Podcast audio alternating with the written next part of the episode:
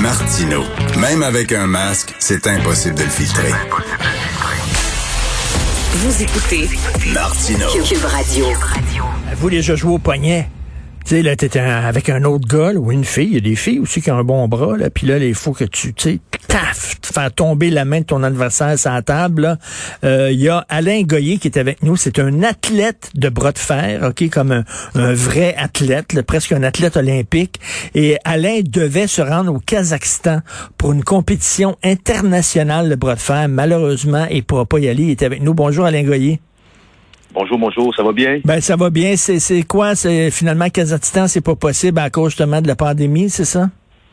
Disons que la situation n'aide pas, mais il m'avait demandé à l'aéroport de fournir un visa, c'est ce que j'ai fait, qui venait de façon authentique du Kazakhstan. Et quand je suis été sur place, eh bien, euh, paraît-il que la Turquie va avoir un deuxième visa, mais qui avait été émis par le Kazakhstan euh, à l'ambassade ou consulat qui est situé là euh, en Ontario. Alors, c'était une donnée que je n'avais pas euh, lorsque je me suis présenté. Ah, c'est vraiment plate. Ça aurait été quand, ça, cette compétition-là? En ce moment, je devrais être sur place. J'aurais Ah, dû être oui. sur place et la compétition avait lieu, euh, pour ce qui est de moi, c'était le 30 mai exactement. OK. Et Alain, euh, est-ce que tu connaissais ton adversaire?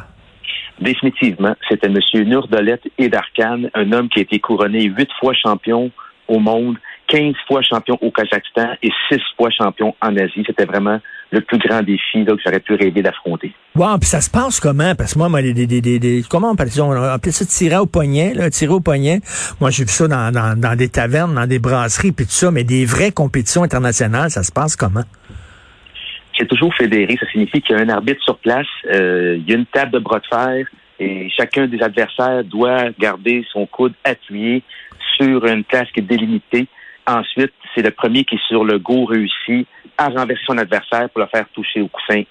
Alors, on- c'est là qu'on marque des points et souvent sur un 2, le 3, ça définit qui est le gagnant. C'est un, un deux dans trois, c'est ça?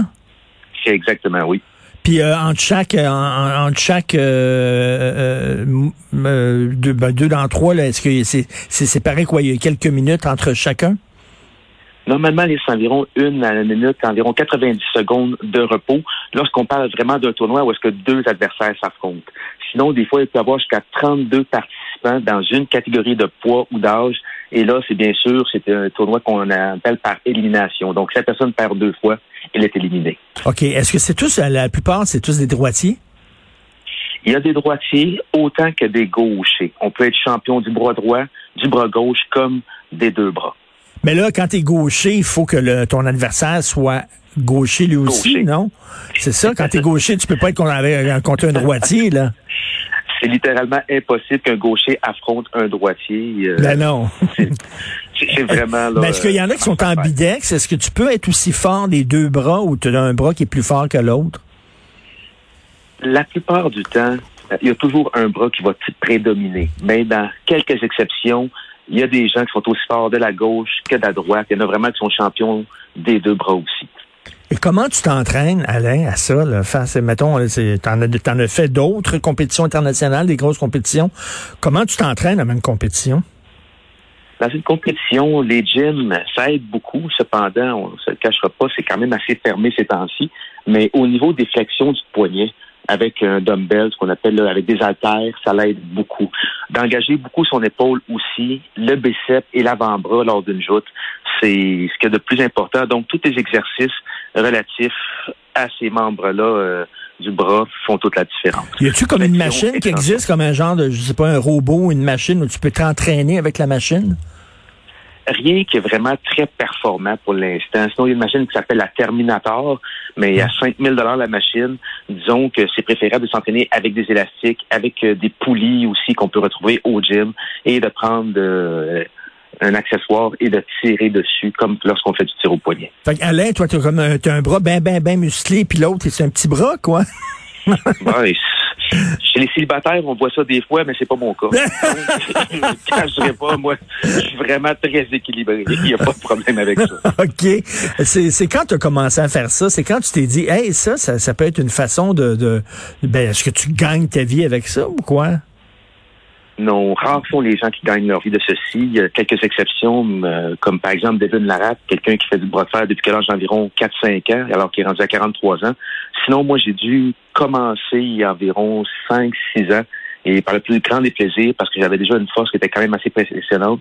À ma première partie, je suis devenu champion au Québec, alors c'est vraiment là que j'en ai eu le goût et que j'ai continué à le faire en Hongrie, en Bulgarie, en Italie, et là, c'était le Kazakhstan. Mais il ne perd rien pour attendre. Je vais prendre le moment et le temps de ramasser même des fonds à titre personnel pour y aller parce que c'est pas vrai que je vais accepter là, que une situation comme celle-ci ben non. la chance d'une vie. Alors, je vais faire de tout ce qui est à mon possible pour ramasser ces fonds-là, même si ça me coûte environ 4 000 d'y aller de ma propre poche, je vais y aller. Eh oui, ça dû être décevant en maudit. Quand est-ce que tu as commencé à dire, ben, tu, toi, tu faisais ça, tu tirais au poignet, toi, comme pour le fun avec tes chums euh, dans des dans des bars, puis tout ça, puis tu te disais, je vais me lancer là-dedans, je vais, je vais devenir un athlète du poignet jamais vraiment j'ai pensé à devenir un athlète. Comme je vous dis, c'est vraiment un concours de circonstances. Euh, j'étais au gym et il y a quelqu'un qui, qui était quand même euh, assez reconnu dans le bras Ce que j'entends par là, il avait gagné quelques titres.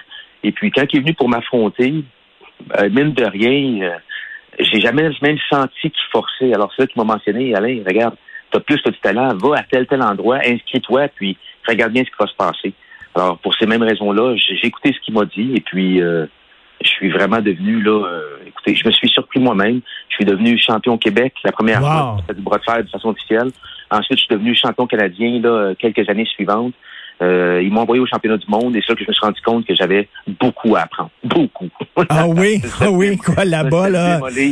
justement par le Kazakhstan la première fois que j'ai été en, Bulgarie. Mon premier match pour le championnat du monde, je me suis fait exterminer comme un vulgaire insecte. J'avais jamais été aussi sur, c'est comme je n'existais pas. Un coup de fouet, c'était un tonnerre, un éclair. C'était parti, j'avais, c'était une fraction de seconde, je vais perdre le match. j'aime ta franchise, j'aime ta franchise puis ta, ta candeur. toi, t'étais comme paf, c'était naturel. T'es devenu champion québécois, champion canadien. Tu l'avais, t'arrives là-bas puis comme on dit, t'as rencontré ton match. Alors, j'ai rencontré mon homme, j'ai remercié encore de son nom. Alors, quand le pays m'a invité euh, à aller compétitionner encore contre eux, ça a été pour moi, wow, c'est comme un rêve, vous comprenez? Le ben Kazakhstan est réputé parmi tous les pays pour être un des plus rapides, un des plus persévérants. Ils prennent des athlètes à l'âge de 6 ans. Ils commencent déjà à les entraîner au gym, un peu comme on le fait aussi euh, pour le hockey. Mais là-bas, dans les pays d'Europe de l'Est et d'Asie, c'est vraiment... Le bras de fer, c'est une religion. Euh, beaucoup de gens en font parce que le pays est axé beaucoup sur la force. Ben oui, ben oui, la force c'est important pour eux autres. Puis euh, euh, Alain, la première fois là, que, quand, quand tu dis là, que il t'a écrasé comme un moustique, quand tu l'as vu arriver dans la salle, tu dis ok contre lui, je perds, c'est sûr et certain, ou ça a été une surprise. C'est exactement le contraire. Lui il est mort, c'est ce que je me suis dit. ah oui. Même pas à ça, je vais vraiment lui arracher le bras. Pas du tout, pas du tout, pas du tout, pas du tout. C'était vraiment là euh, le contraire pourquoi il y, a, comme toute une tradition de, tirage de poignets là-bas?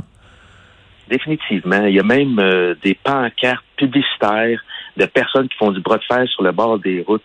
Euh, il y a des statues qui sont érigées à cet effet, hein? des effigies. Oui, définitivement. Si vous regardez pour le Kazakhstan, quand vous allez à Charada, à Chardara, c'est bien ça. Il y a des statues de personnes qui font du bras de fer. C'est comme je dis, c'est comme ici le hockey, là-bas c'est le bras de fer. C'est vraiment c'est ah oui. reconnu pour ça. Ou comme la lutte, le mettons là où euh, il y, a des champions de, de bras de fer là-bas. C'est super plate parce que tu aurais pu prendre ta, ta, revanche contre un gars du Kazakhstan. Euh, ben on te souhaite euh, la prochaine fois là, que, que ça fonctionne. Surtout que là c'est rien qu'une histoire de visa puis tout ça c'est vraiment plate. Alors tu as, combien de titres jusqu'à maintenant, Alain?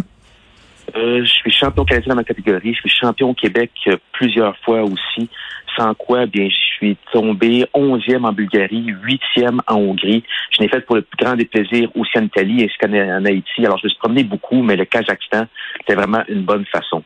Et une bonne façon aussi, s'il y a des gens qui veulent m'encourager, me soutenir à travers ce qui se passe. Euh, ça fait plusieurs années que je travaille avec une compagnie d'asphalte, les entreprises Éric Martin. Et quand ils ont vu qu'est-ce qui s'est passé, ils sont prêts à prendre une somme d'argent euh, pour me donner un coup de main à travers les prochains travaux qui vont rentrer. On fait toutes les BMR, les Simplex, les Pro et Martineau. Alors, c'est sur ma page Facebook. Il y a des gens qui essaient m'encourager et me soutenir à travers ceci. OK, euh, page Facebook et tout ça, là. OK, puis là-bas, là, quand il y a des tournois, est-ce que c'est dans des amphithéâtres puis c'est rempli? Il y a des gens dans les gradins? Euh, Actuellement, j'en ai aucune idée. Avec la condition. Non, mais, non, mais normalement, mettons, là. En général, oui. À travers toutes les compétitions qui sont organisées dans le monde, il y a vraiment beaucoup, beaucoup de personnes et remplissent là, des amphithéâtres. C'est c'est très important, c'est très imposant. Il y a des gens qui viennent de tous les pays. Puis là-bas, comme c'est vraiment reconnu, euh, ils remplissent des salles là, aisément. Eh ben, Crème, euh, on va, j'espère qu'on va pouvoir euh, te voir battre le gars du Kazakhstan, puis c'est lui qui donne des entrevues puis des tabarnouches que je l'avais pas vu venir celle-là. Merci Alain Goyer. C'est comme ça que ça va se passer. Je vais y retourner coûte que goutte. Merci Alain Goyer. Salut. Je vous remercie. Bonne journée. Bye. I'll be back.